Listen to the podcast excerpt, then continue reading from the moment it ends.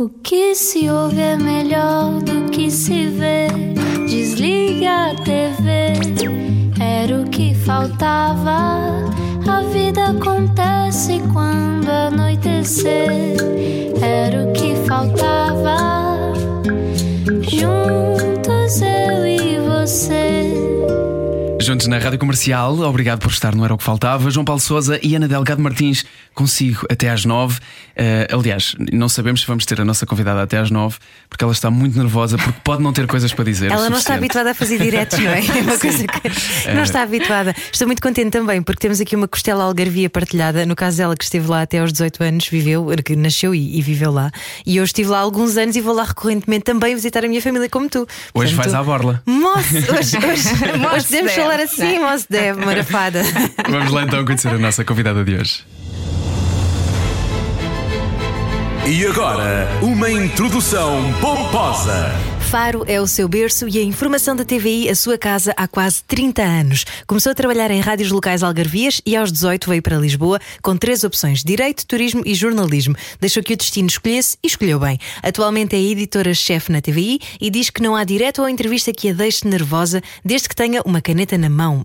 Recentemente, já abdicou dela até, mais recentemente até, foi na Ucrânia que a vimos no meio de destroços de guerra e de gente com o coração destroçado, de volta ao trabalho e aos seus três filhos filhos. Hoje abrimos o coração com a Lourdes Baeta. Bem-vinda. Bem olá, olá, olá. Obrigada pelo convite. Tudo bem?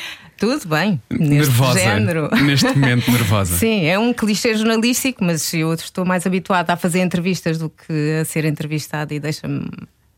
mas eu percebo isso, é, esse, esse lado é muito mais doloroso porque controla-se menos não se controla nada. Ou é nada, é problema. Exatamente. Estás sempre a pensar, se calhar, será que eu estou a dizer o soundbite certo, não é? Para Aquela... disso, será que eu vou dar aqui o sumo que eles querem? Exato, corresponder à expectativa do programa e de, de, do interesse das pessoas, não é? Não, não é difícil, que é tudo sobre ti, não é preciso estudar nada, ainda por cima.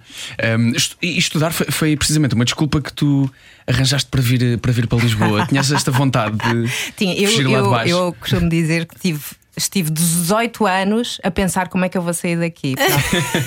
Os farenses que me desculpem, eu adoro a cidade, vou lá muitas vezes porque eu tenho lá a família toda e é muito boa para a reforma, vá. Para, para ir à praia, para ter um barco, pronto, são os meus eventualmente. Para andar de chinelo. Andar de chinelos, ser verão a maior parte do ano, não é? Como nós sabemos. Pronto. Uh, mas eu, sim, eu pensei como é que eu vou fazer isto para, para ir para Lisboa. Foi numa altura, eu entrei na faculdade em 89, vocês não se lembram dessa, dessa época, mas uh, foi quando surgiu o Independente, a capa, uma revista que era a capa, e eu lia e, e tinha muito lifestyle, tinha muito onde é que as pessoas saíam à noite, as exposições que existiam, etc. E nessa altura o Algarve não tinha nada, nada, tinha um cinema só. E eu queria fazer aquilo tudo e consegui entrar para a faculdade, para a Nova, para, para a Faculdade de Ciências Sociais e Humanas, para a Comunicação Social, eh, que era um curso extraordinário e com pessoas extraordinárias eh, no, no meu ano e nos anos anteriores. Era, era um curso muito recente e, e, pronto, e consegui e fiz isso tudo. Fiz tudo o que estava na capa e no Independente. Fui a todo o lado, fui às exposições, fui ao Frágil, fui ao Bairro Alto. Enfim, fiz tudo o que, que havia para fazer. Foi ah. espetacular. E valorizaste mais aquilo que é o, o Algarve que tu conhecias durante esses 18 anos quando saíste dele? Um, logo, logo a seguir, não. não valorizei. Porque o Algarve não tinha nada na altura, é um facto. Tinha só o bom tempo e a praia, que eu podia ter quando quisesse, porque eu podia voltar sempre que quisesse, e ia, ia muitas vezes, mas eu não ia todos os fins de semana. Ia uma vez por mês, dois em dois meses, ia ver a família, lavar a roupa, aquilo que os estudantes fazem, não é? E trazer comida.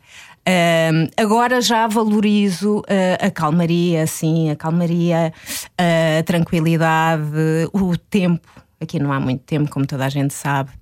Se bem que eu estou a viver numa zona, estou a viver na linha de Cascais, que também tem isso, ou seja, eu estou de folga hoje, ontem também estive de folga, e eu vou tomar café à praia e, e as pessoas andam também de chinelo e de calções, portanto consegui transportar um bocadinho disso cá para cima. Olá, vizinha, bem-vinda. Se bem que aqui não temos aquela plantinha amarela que cheira. Não, parece caril, não é? Sim, sim, eu adoro isso. Eu, no outro dia uh, descobri que há um perfume com esse, com esse cheiro que eu ainda não, não encontrei em lado nenhum. São aquelas plantas que estão nas dunas, nas Marcela. praias do Algarve. Marcela, exatamente. Exatamente. Eu conheço o nome, mas eu não estou a ver o Marcela. cheiro. Eu- eu digo que é Ah, caril, bom. que é, na, é na zona de. é, há mais na zona de Faro para, para Vila Real. Aí é que há, nas dunas Sotavento. da Ria Formosa. Pois é. Pois Nas é. dunas. Nas dunas, Nas dunas. tantas histórias nas dunas, não é? Mas agora não podemos falar delas. Não, não.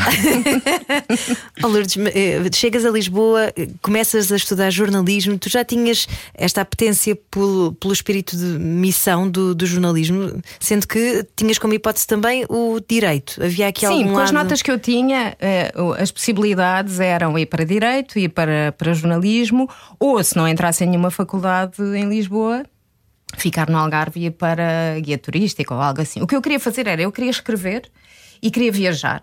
E por isso o jornalismo tem isso tudo, não é? Escrever e viajar. Portanto, eh, pronto, foi, foi esse o caminho. E, e quando entrei no curso, o curso só tem jornalismo mesmo nos últimos. dois- eh, na altura era pré-Bolonha, não é? Eram quatro anos e só nos últimos dois anos é que tinha opções. E aí é que eu experimentei mesmo, não é? O curso era muito geral e de, de cultura geral e de cultura académica. E depois no final eu experimentei isso. A primeira reportagem que fiz foi fotográfica, peguei na minha máquina e fui fazer uma, uma manifestação. Na altura havia umas enormes manifestações de estudantes por causa das propinas e eu fui fazer eh, essa. eh, fui, fazer, fui com a máquina. Então cheguei à Assembleia da República e perguntei ao polícia se podia passar para a zona dos jornalistas. E ele disse, sim, porque estava a fazer um trabalho para a faculdade. Ele disse sim, sim. E eu passei, uau! É isto mesmo, é isto que eu quero. Quero estar do outro lado, eh, a ver com os meus olhos, na altura com a máquina, nem sequer escrevi, eu fiz só mesmo uma reportagem fotográfica. eh, e a contar o que é que aconteceu através dos meus olhos e, e depois, mais tarde, claro, através dos meus olhos que, que passam para a escrita, não é? E, depois, e depois tive também uma imensa sorte de parar à televisão. Eu tive muita sorte ao longo de, de tudo o que fiz, acho eu, eh, que fui parar à TVI e fui para, para uma equipa extraordinária com o Arthur Albarran, que nos deixou este ano, como se sabe, eh, em que era uma, uma, uma equipa que fazia um programa semanal e que tinha aqueles grupos de jornalistas mais velhos que vão todos eh, para os copos a seguir a- aos trabalhos. E Os séniores que vão para os bares de jornalistas, não é? Que não é um mito. Sim, e vão comer um bife às eh, Duas da uma da manhã. manhã ou duas. e levavam-me, que eu, era, eu tinha 21 anos só quando saí da faculdade, então levavam-me com eles. Era, era um, a mascote, vá. Eu não tinha dinheiro nenhum, não é? Estava cá num quarto alugado, não pagava nada. Eu nem sequer tinha televisão no meu quarto, portanto, eh, pronto, estava nessas condições, ótima, mas nessas condições.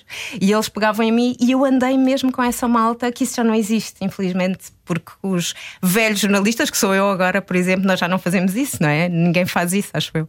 Eh, e eu estive nessa trupe durante alguns anos e, e pronto, e, portanto era tudo bom, extraordinário, incrível e ensinavam-nos a, a escrever para a televisão com brilho, com embrulho, com, usando o vídeo como deve ser para, para criar emoções, para contar a história de uma forma apelativa. E eu aprendi isso tudo logo nos primeiros anos. Bem, viveste mesmo o epicentro da Pois coisa, a maneira como falas sobre isto é fascinante. Iluminaste logo, não Sim, foi? os olhos, os olhos brilham. Eh, se bem que na altura tu tinhas uma função que, eu- que eu tive que ir investigar sobre isto, que era documentalista. Certo. É isto? É. Portanto, envolvia fax e coisas do género. Não havia internet, não é? Esse, Exato. esse tempo pré-histórico.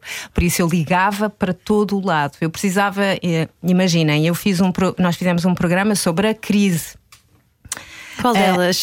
A crise Pois. de 1993, 94. Ah, foi na altura em que o António Guterres era o líder do PS e tinha algumas propostas, portanto já foi há, há muitos anos, não é? E então sobre a crise é preciso saber tudo. É preciso saber o desemprego, é preciso saber que os dados dos sindicatos todos, os problemas que as pessoas têm. Então eu tinha que ligar a toda esta malta, eh, pedir os dados. Na altura. eh, tinha que ligar e dizer o meu nome é Lourdes Beito, eu sou jornalista, que era uma coisa que eu, agora eu quando faço isso agora ainda sinto um nervosinho, um, um, um espanto um espanto dentro de mim quando eu digo isso, é muito engraçado.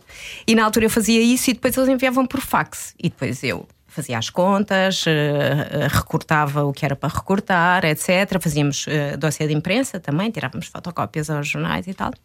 E pedíamos a alguns jornais também esse dossiê de imprensa sobre assuntos específicos, mandavam tudo por fax, fazíamos dossiês e entregávamos ao jornalista na altura, o Albarran, que utilizava aquilo para fazer, para se documentar e para fazer entrevista. Mas, ao mesmo tempo que eu tinha essa função, uh, como era este grupo muito coeso de jornalistas, eles levavam-me para as reportagens. Eu andei com o Carlos Rodrigues, que é agora o diretor do Correio da Manhã, uh, a fazer uma reportagem sobre a homossexualidade e a prostituição em Lisboa, por exemplo. Andei com ele pela noite, pelo, na altura isso existia de uma forma muito explícita em Lisboa, uh, pelos bares gay pelo Parque Eduardo VII. Eu andei por lá a fazer isso com ele, a fazer, quer dizer, eu assistia, não é? Mas via como é que se fazia.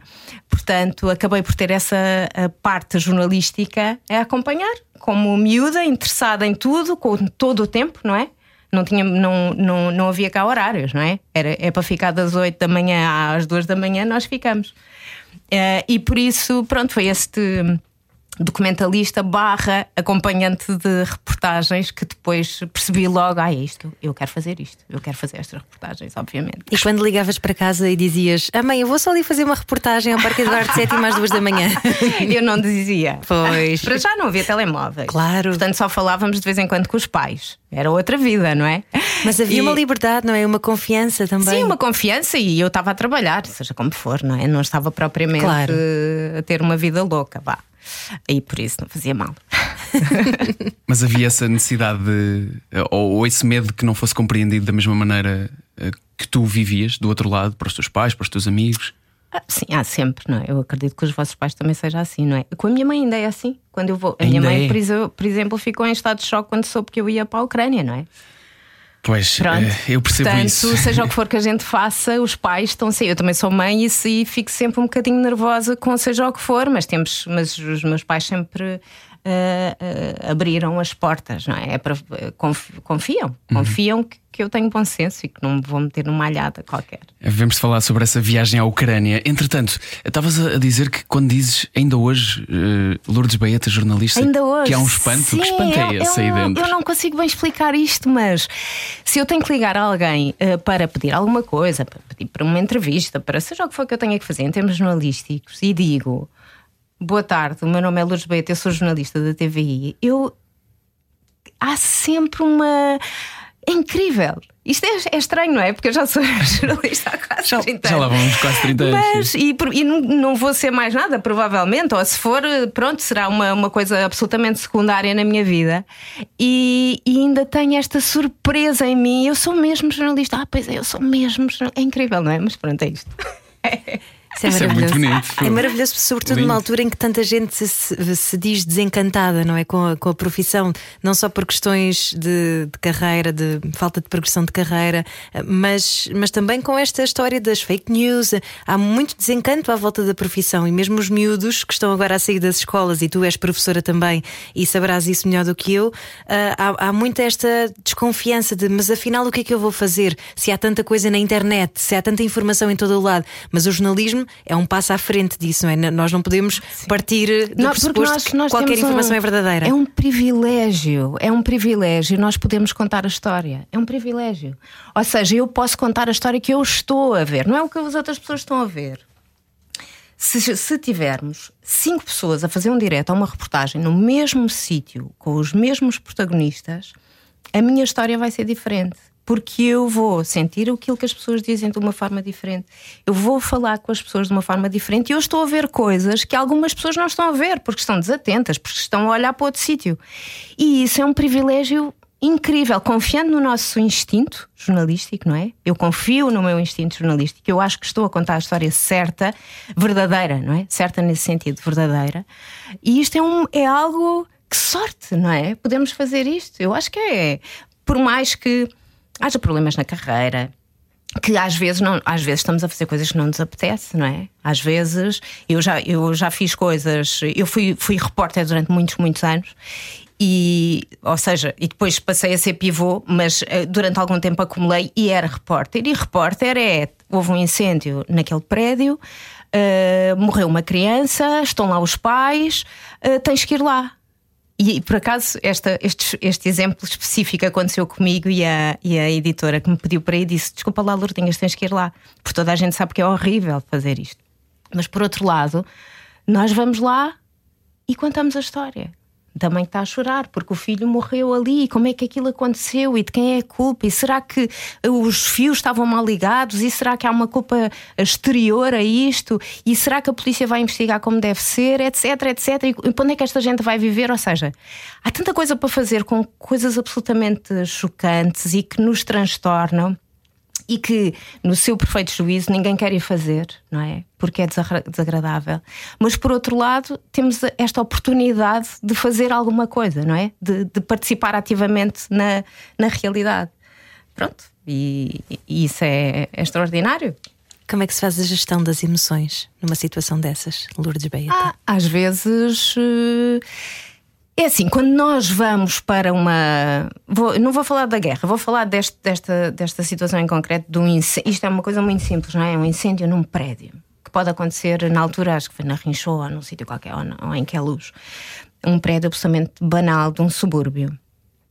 Uh, há uma altura em que nós queremos contar, queremos saber o que é que se passa. Eu, eu quero ir ver e saber o que é que se passa. E nessa altura, as emoções entram de uma forma curta, não é? Nós não deixamos que entrem, porque senão não temos capacidade de, de contar a história, não é? Se, se começamos a, a emocionar-nos com tudo o que está a acontecer, não temos capacidade. Mas depois, quando achamos que já temos tudo, não é? Já percebemos, já percebemos, já temos os dados, já falámos. Depois, se deixarmos abrir, se deixarmos que uma brecha se abra, uh, pronto, chegam as emoções. Eu já acabei reportagens a abraçar uma pessoa a chorar, no fim no fim de tudo, porque as pessoas estavam tristes e precisavam de um abraço e nós damos o um abraço e pronto. E depois limpa-se as lágrimas e. E volta-se ao trabalho. e vai-se fazer o trabalho, porque o nosso trabalho, esse trabalho de reportagem, depois tem a segunda parte, que é que temos que escrever, escolher e contar a história, não é? Hum. Portanto, temos que nos recompor e vamos fazer. Às vezes, quando estamos a escrever, voltamos a chorar, não é? Porque aquilo volta tudo. Eu não sei se toda a gente é assim, mas pronto, eu, isto é a minha forma de. Nem todos os jornalistas são assim, eu sei. Mas esta é, é eu, as emoções entram ligeiramente, sim. E é um sinal que somos humanos, uh, o que é difícil de desligar. Eu, eu claro, claro. E, o, que eu, o que eu me pergunto é se, se levas isso para a tua para a tua vida pessoal, no sentido de se sentes que a tua carapaça foi aumentando também, se ficaste mais, eh, mais dura, essa, ou menos permeável a esses sentimentos virem de imediato. Resolves primeiro a situação e depois é que tens as emoções? Sim, mas eu não acho que tenha a ver com. Não, não acho que isso aconteça com o tempo. Eu, é como os fotógrafos. Os fotógrafos têm, têm a câmera à frente, não é? E como têm a câmera à frente, é como se tivessem um filtro. Uhum. E eu acho que nós funcionamos da mesma forma. Nós temos sempre ali um filtro que é o trabalho. É o repórter de imagem, o microfone, porque tem, aí tem técnica, não é? Tem um microfone e aí temos que pôr e está bem assim, mesmo quando estamos a fazer coisas dolorosas. Tem todo um, um, um aspecto técnico que demora e que tem coisinhas e etc. Portanto, não estamos ali disponíveis, nós não estamos a, não estamos a conversar como uma pessoa que vai ajudar. Não é? Estamos a conversar de outra forma. Portanto, esse filtro todo uh, ajuda a isto. Uh, se aumenta, se aumenta a carapaça, se calhar, não é? A vida faz-nos, tudo o que nós fazemos na vida uh, nos muda, nos, nos transforma, nos leva para aqui ou para ali. Ficamos a saber mais coisas, não é? Ficamos a saber mais coisas, a conhecer mais pessoas. Todo, todo o género de empatia que sentimos com a dor das pessoas uh, torna-nos mais, mais traz-nos mais sabedoria, talvez ou mais relativa, relativizamos sim, se calhar outras coisas, não é? Talvez, não sei. Vieste uma mulher diferente da Ucrânia? Eu, eu vi um, uma jornalista diferente. Isso eu posso dizer que vim. Uma mulher diferente, se calhar só daqui a algum tempo é que posso responder a essa pergunta. Ou seja, Mas porque ainda não assimilaste tudo o que aconteceu por lá? Não sei se. Uh, essa ideia de que eu, eu, não, eu não matei ninguém, não é? Eu não vi ninguém morrer à minha frente e, e não estive num sítio uh, em que tive medo de morrer. Estas três coisas não me aconteceram. Se bem que em alguns momentos de reportagens tuas ouviam-se bombardeamentos Sim. relativamente perto. Rebentamentos. Rebentamentos. uh, Ou seja, o, o que eu quero dizer é: sim, eu estive num sítio de risco, pisei os destroços, estive com pessoas a quem morreram, morreu gente, vi pessoas a serem desenterradas porque foram enterradas durante a guerra. Eu assisti a isso tudo e vi e contei as histórias dessas pessoas todas. Mas eu não, em nenhum momento, em nenhum momento, tive medo de morrer. E eu acho que isso é que provavelmente transforma as pessoas e as traumatiza, não é? Sentir que vou perder aqui a vida e a minha família e vou perder aqui a vida. Eu nunca senti isso. Se calhar porque vinha ia com esse filtro e por isso não deixei não deixei que isso tomasse conta de mim. Também pode ser isso, não é?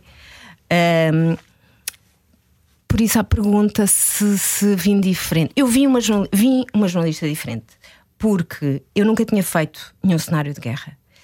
Um, e, e vim de lá e quando, e quando, estive lá, eu percebi que eu, eu consegui, não só conseguia fazer aquilo, eu conseguia fazer, que era, é sempre uma dúvida que nós temos, não é? Será que eu consigo fazer isto de uma forma verdadeira e com qualidade e, e, e de uma forma intensa e, e, transparente e dando tudo o que tenho? Eu acho que consegui fazer isso, eu pelo menos eu fiz isso e, senti que o resultado final era de acordo com aquilo que eu queria. Uh, e por isso, na minha própria formação jornalística eu cresci. Porque aquilo põe-nos à prova, obviamente, não é? Põe-nos à prova no sentido como é que eu vou contar esta história para não ser a história que já foi contada, para não ser só um número, para não ser só um bombardeamento, para não ser. Como é que eu vou contar? Como é que eu vou contar isto para as pessoas entenderem bem o que é que está aqui a acontecer? Pronto. E, e enquanto jornalista eu vim com essa capacidade. Isso deu-me essa capacidade de, de fazer isso, e, e, e, aí então esse privilégio mesmo de falar com pessoas que não tinham contado a sua história a ninguém, e eu era os olhos delas. É, é, e eu senti mesmo isso lá. Eu sou os olhos desta gente, eu tenho que contar como é que isto foi, este horror. E o horror não me. Eu tive lá 17 dias, o horror não deixou de me surpreender até o último dia. Até o último dia eu pensei sempre como é que isto é possível ter acontecido. Como é que é possível? Estávamos a falar sobre a carapaça. Tu achas que também há uma capa de justiceiro ao mesmo tempo que, que é vestida não por vocês, mas pelas próprias pessoas quando vos veem? Que sentem que vocês vão poder eh, sim sim sim dar não, voz. não justiceiro mas sim uh, mostrem isto sim as pessoas queriam todas as pessoas com quem eu estive, não é? Uh, queriam muito que contássemos a história delas, eram absolutamente disponíveis. As pessoas que nós encontramos no meio da rua, não é a pessoa, aquilo não há, não são caravanas jornalistas que vão agora falam com este outro e com aquele. Nós íamos à solta e, e encontrávamos pessoas muito disponíveis para contar, para contar com lágrimas nos olhos, não é? E com e, e pronto, e contando com pormenor todo o terror que, que viveram e tudo aquilo que aconteceu. E sim, sim, as pessoas tinham, tinham. Eu recebi abraços, aqueles abraços que eu recebi nas minhas reportagens lá. Eu nunca me vou esquecer disso na minha vida, não é? Porque são pessoas que me quiseram abraçar, uh, não só para agradecer por estarmos lá, por sermos estrangeiros e estarmos lá, mas também para, para, me, para me consolarem, para, para me dizerem: uh, espero que isto nunca te aconteça. Isso é, é incrível, é incrível. Muito forte uh, ouvir esse testemunho. Um... E depois de se ver a, a, face negra da humanidade, como tu uh, escreveste o título de uma das tuas reportagens, um, depois de ver mobília abandonada, corpos soterrados, como é que se chega a casa, Lourdes Baeta? Ah. uh, eu, enquanto estive lá, eu falei sempre com a minha família os meus pais tinham mais medo, as pessoas mais velhas têm um bocadinho mais de medo que as pessoas mais novas, não é? E é muito engraçado porque eu recebi um banho de amor de, de, do café onde eu costumo ir, o Estrela do Mar. Um beijinho para eles, estiverem a ouvir, que me mandavam mensagens, abraçaram-me quando eles chegaram. O Girassol, que é outro café onde eu vou, é tão engraçado porque é o nosso, as nossas pequenas bolsas sociais, não é? Onde nós circulamos ao longo do dia. Eu ando num coro que é Vozes Crescendo, que também me fizeram uma festa quando eu cheguei e mandaram mensagens durante esse tempo todo. Ou seja, eh, essas, tudo isso ajuda, porque, uh, porque é um, um amor incrível e um cuidado, um cuidado uh, para ver se não me tinha acontecido nada, etc. Ou seja, eu fui muito acarinhada o tempo todo que estive lá. Tentei sempre descansar a minha família. Para os meus filhos mais novos, de vez em quando mandava mensagens a dizer: Esta, esta reportagem que eu vou mandar hoje, não, deixe, mandava mensagens à minha filha mais velha, ao meu marido, a dizer: Esta peça, esta peça que eu vou mandar hoje, não deixem o, os miúdos verem, os mais novos. Uh, e fui, fui, os, fui protegendo os, os, mais novos desta forma. Uh, quando estava a ouvir as sirenes, uh, dizia no final do direto, costumava dizer para o meu colega: Espero que a minha mãe não tenha visto este, porque estavam a tocar sirenes ou estrondos. Espero que a minha mãe não tenha visto este direto. Porque nós, quer dizer, nós na nossa cabeça estávamos seguros, não é? Mas aquilo tem um impacto terrível para, para todas as outras. Seguros relativamente, não é? Mas nós lá sentimos mais ou menos seguros. E então, quando eu volto, eu volto no meio desse banho de amor e de abraços e de ai que bom, que bom que voltaste, etc. E isso ajuda muito. Eu ainda tive pesadelos para aí durante uh, três ou quatro dias que sonhava que estava lá a fazer reportagem. Os pesadelos é. Só que nós não, não conseguia sair de lá, não é? Eu já estava cá e não conseguia sair lá. E tive durante três ou quatro dias lá, andava nos destroços a trabalhar. Uh, e depois, pronto, e depois fui ao Algarve ver os meus pais, e depois uh, tive uns dias de folga e tudo volta mais ou menos à normalidade. Uh, se bem que aquilo que, que, depois vamos trabalhar e parece tudo pouco. Isso é, eu já, isso é o, o vício da guerra, é esse, não é? Eu percebo as, aquelas pessoas que, que só querem ir para estes sítios porque nós trabalhamos muitas horas por dia, todos os dias, não, é? não há folgas. Trabalhamos das 8 da manhã à meia-noite só trabalhar, só se come e trabalha, mais nada. E isso, e portanto estamos sempre com a adrenalina no pico e com o stress no pico, e, e ao mesmo tempo estamos a fazer uma coisa que adoramos, portanto traz prazer, não é? E então quando se, pronto, se larga isso tudo e se relaxa, uh, depois parece que deixamos de ter um propósito, mas isso é tudo na nossa cabeça, não é? Depois temos que dar uma volta a isto e pensar, ok, vamos continuar, porque isto é que é a nossa vida, não é, não é aquilo lá. Onde é que encontras esse propósito? Eu, eu sou muito automotivada. Eu costumo encontrar. Já percebemos que te autoprogramas muito nessa de não, eu estava segura, eu vou segura, está a haver guerra, mas eu estou bem. Aqui, a mim não, mísseis a mim não me atingem. Já percebemos. Já percebemos. Tal e qual. É, é mesmo isso. É, é uma defesa, não é? Mas tem que ser, claro. não, não, há outra, não há outra forma. Eu, eu, mas eu tenho, pronto, isto é uma característica minha. Eu sou, eu sempre, eu já estou a trabalhar há tanto tempo na TVI e contam, se calhar, pelos dedos de uma mão os dias em que não me apeteceu ir trabalhar, em que estava a entrar aquela sensação que toda a gente sente na sua vida, não é? Que é estar a entrar no trabalho, a pôr mesmo os pezinhos no trabalho e pensa, ah, não apetecia nada estar aqui.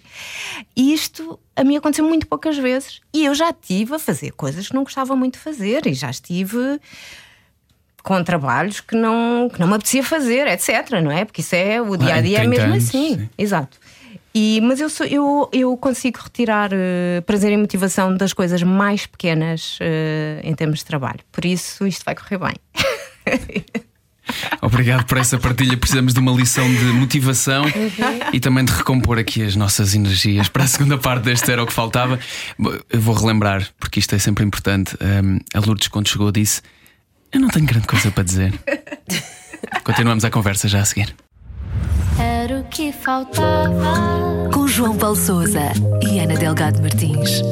Juntos eu e você. Juntos na Rádio Comercial, neste Era o que Faltava, estamos à conversa com Lourdes Baeta. E mesmo durante este pequeno intervalo onde nos tentámos recompor, na verdade, voltamos ao mesmo tema, uh, e, e, que é a tua, o teu trabalho na Ucrânia, o teu excelente trabalho e o trabalho de humanizar uma coisa que é tão desumana como a guerra. Um, e, e, como, te, como te disse no, no, neste intervalo, na minha cabeça continua aquela tua reportagem com uma avó que falava da, da forma triste como perdeu o seu neto. Uhum. Uh, que estavas a dizer que tem a idade do teu filho. Fez tem a idade do meu filho, sim. Fez-te pensar isso, mais sim, sobre isso. Foi uma reportagem em Vorzel. Eu, eu tenho que falar do meu repórter de imagem incrível, Miguel Pertiano, que foi comigo. Fomos, fomos, fomos, e da minha fixer espetacular, que é uma, uma ucraniana incrível também, que me ia uh, fazendo a tradução ao ouvido enquanto eu fazia as perguntas em inglês e ela fazia, fazia a tradução e, e estava aqui coladinho ao meu ouvido a, a traduzir o que é que as pessoas estavam a dizer. E essa reportagem foi, foi em Vorzel, que é, é naquela zona toda junto a Kiev que foi ocupada pelos russos. E nós, quando chegámos àquele sítio específico, percebemos que havia duas, duas covas e que as- os corpos tinham sido exumados durante a manhã, só não apanhámos por acaso, e que um dos, um, dos, um dos corpos era uma senhora que tinha morrido de morte natural durante a ocupação e por isso enterraram-na no quintal, que é o que acontece em toda aquela zona, havia pessoas enterradas por todo lado, e um miúdo. Eh, que tinha sido morto pelos, pelos soldados russos porque tinha eh, porque houve lá uma situação puseram eh, gás lacrimogéneo dentro da cava onde estava a família para eles saírem todos porque os russos tinham acabado de ocupar queriam saber quem é que estava escondido ali e isso era uma técnica que eles faziam e quando puseram gás lacrimogéneo os, aquela família toda e os vizinhos abriram a porta e o primeiro a fugir foi este miúdo e foi atingido a tiro. Eu já conhecia a história ou seja, quando eu cheguei lá, contaram-me logo essa história: que aquele miúdo eh, tinha morrido ali uma criança, é uma das 230 crianças que, que morreram, e que tinha acontecido isso. E depois estávamos lá, já tínhamos feito quase tudo, e aparece a avó. E eu decido entrevistar a avó, a avó obviamente, não é? E, e quando ela começa a contar a história eh, e como é que era o miúdo, etc. eh, isto é- eu tenho dificuldade ainda em, em me lembrar disto. Porque nesse momento as lágrimas caíam e eu limpava-as. E eu, pergun- e eu dizia à Ira: "Ah, pergunta lá como é, que era, como é que era essa criança para termos isso, porque nós, quando, quando falamos em humanizar, nós temos que dar corpo às pessoas, nome, idade e quem eram, não é? Para não serem um número. Porque as 230 crianças são 230 crianças, mas este miúdo tinha um nome. Chamava-se Igor, tinha 14 anos e era um miúdo da idade do meu. E aquilo foi quando se abre a brecha na, na minha, na minha, no meu filtro de jornalista, em que ela pronto, conta aquilo que contaria do meu, que tinha o cabelo cortado como gosta mais, como um grande cantor ucraniano, que era um miúdo tranquilo, quando era pequenino era bastante ativo, agora tinha 14 anos e ela perdeu ali. E eu limpava as lágrimas enquanto fazia as perguntas e ela ia respondendo daquela forma que vocês, quem, quem viu a reportagem viu, não é? Aquela senhora a guerra para ela é aquilo. E não, não tem recuperação. E aquela senhora podia ser a avó do meu filho ou a vossa avó. E estas pessoas têm todas vidas, são pessoas como nós, e esta barbárie que nos choca e que nos abre um, um buraco no coração, não é? Ainda, como se vê. Que é estas. hum, depois houve outro miúdo também que eu também apanhei por acaso, a mãe de um miúdo também que morreu. Numa coisa, muito, numa coisa ainda pior, que eles estavam a fugir num carro e os soldados atiraram contra a família toda. E esse miúdo tinha 12 anos e tinha vídeos no telefone, a senhora a mostrar-me os vídeos no telefone de uma festa de anos normalíssima, com insufláveis. E era outro miúdo igual ao meu. Então, há, há bocado estavas a perguntar como é que se volta para casa. Isto não desaparece da- nem da minha memória, nem do meu trabalho, felizmente, que eu consegui contar a história, eu mostrei a toda a gente, não é? E, e- e pode ter servido para alguma coisa. Nós pensamos sempre isso, não é? Pode ter servido para mostrar como, como esta guerra é chocante e, e inacreditável. Inacreditável. Como é que isto é possível isto acontecer no século XXI? Como é que isto é possível?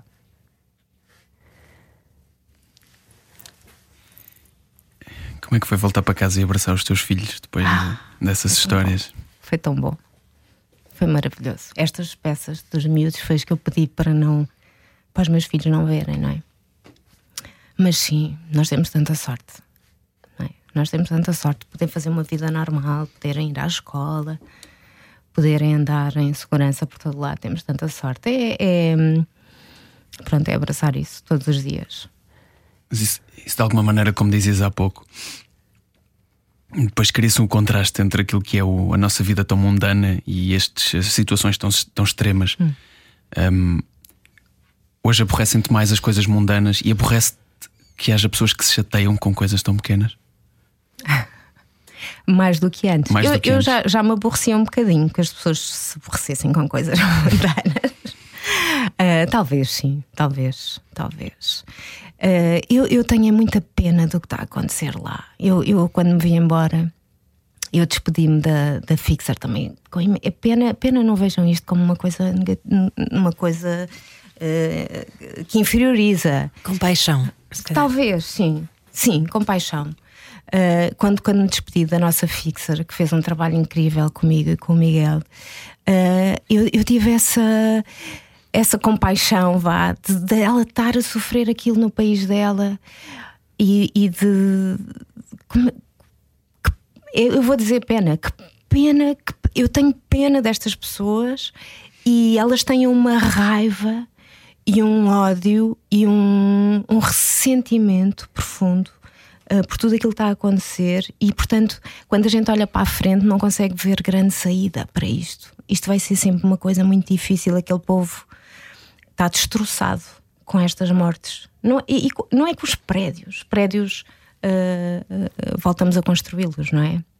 Mas a, a perda de vidas civis é algo que ninguém esperava que voltasse a acontecer no mundo, não é?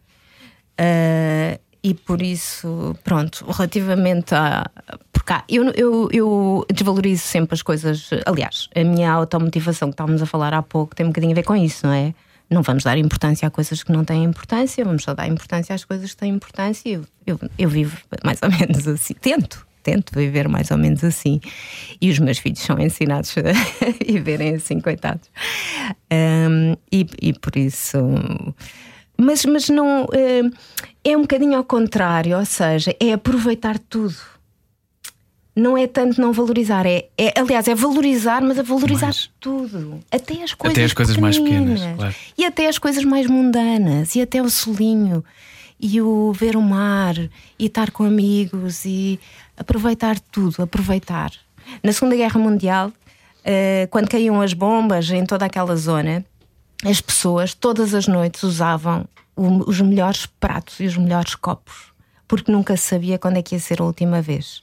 O enxoval, o enxoval está lá Aquelas guardado em coisas casa. que deixamos sempre para uma ocasião especial e Exatamente. que não se usam. Essas pessoas usavam todos os dias. Eu acho que isso é, um, é uma ótima prática. Tentar fazer o máximo que pudermos todos os dias de interessante e que envolva amor e amizade e diversão e alguma loucura. E é mais isso.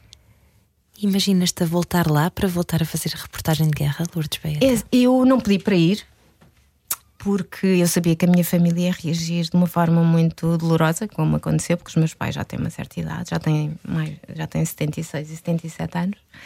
Ah, quando me foi proposto, eu nem hesitei, nem sequer perguntei ao meu marido o que é que ele achava. Que é, pronto, ele é repórter de imagem, portanto sabe mais ou menos, não ia ficar muito aborrecido, mas nem me ocorreu dizer, ai, vou ter que pensar. Não, disse sim, é, para, é quando? Eu tenho que ir lá ver aquilo, não é? Já que querem que eu vá.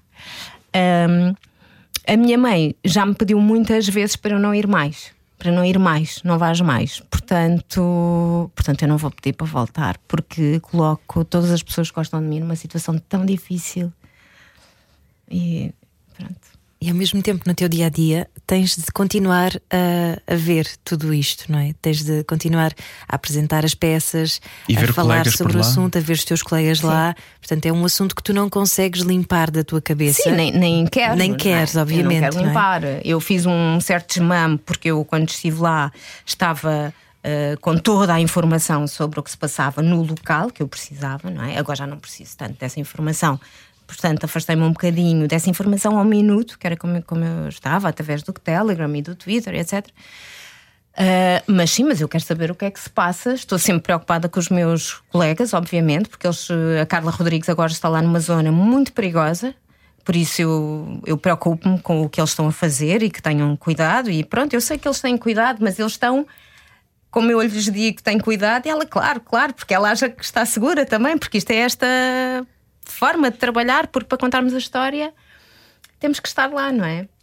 Uh, e por isso, sim, eu, continuo a ver tudo, a tra tratar a informação, a tentar humanizar as peças que os repórteres fazem cá com o material todo que vem das agências, porque é a única forma, a única forma de tratarmos esta guerra é dar nomes, histórias às pessoas. É a única forma. E não tratar isto tudo como mais um, mais um bombardeamento, morreram mais cinco. Não se pode tratar isto assim. Tem que se tratar de outra forma. Pronto, é, isso que, é isso que eu tenho tentado fazer, em termos mais de influências do que propriamente de, de realização de peças. E obrigado por nos vires abrir o coração também e contar esta história difícil, um, ehm, mas com mas com muita, muito sentido de missão e de justiça. Obrigado por isso. Eu é que agradeço e eu, eu desculpem eu ter uh, a minha voz ter tremido eu achava que já conseguia contar estas histórias todas sem, sem que a voz tremesse. E porquê não. que havias de pedir desculpa por uma coisa tão bonita como emocionaste? ah, sim, mas não é. Não há resposta, não é? não. Bom, vamos terminar isto como começámos. Voltamos a Faro, de olhos agora molhados todos, e vamos apanhar por pigão que a maré está vazia. Pode ser? Conquilhas, é mais Conquilhas. E lingueirão, lingueirão, lingueirão e com, conquilhas, conquilhas. Lingueirão é, é pôr sal no buraquinho que eles vêm todos cá para fora. Pronto. É, não é, Lourdes Baeta? É, exatamente. E aqui está a minha faceta à vista de vamos todos dar as mãos e fingir que está tudo bem, apesar de estarmos todos a chorar. Obrigado por teres vindo até agora que faltava hoje, Lourdes. Obrigada. Que faltava. Com Ana Delgado Martins e João Paulo Souza. Na Rádio Comercial. Juntos eu e você.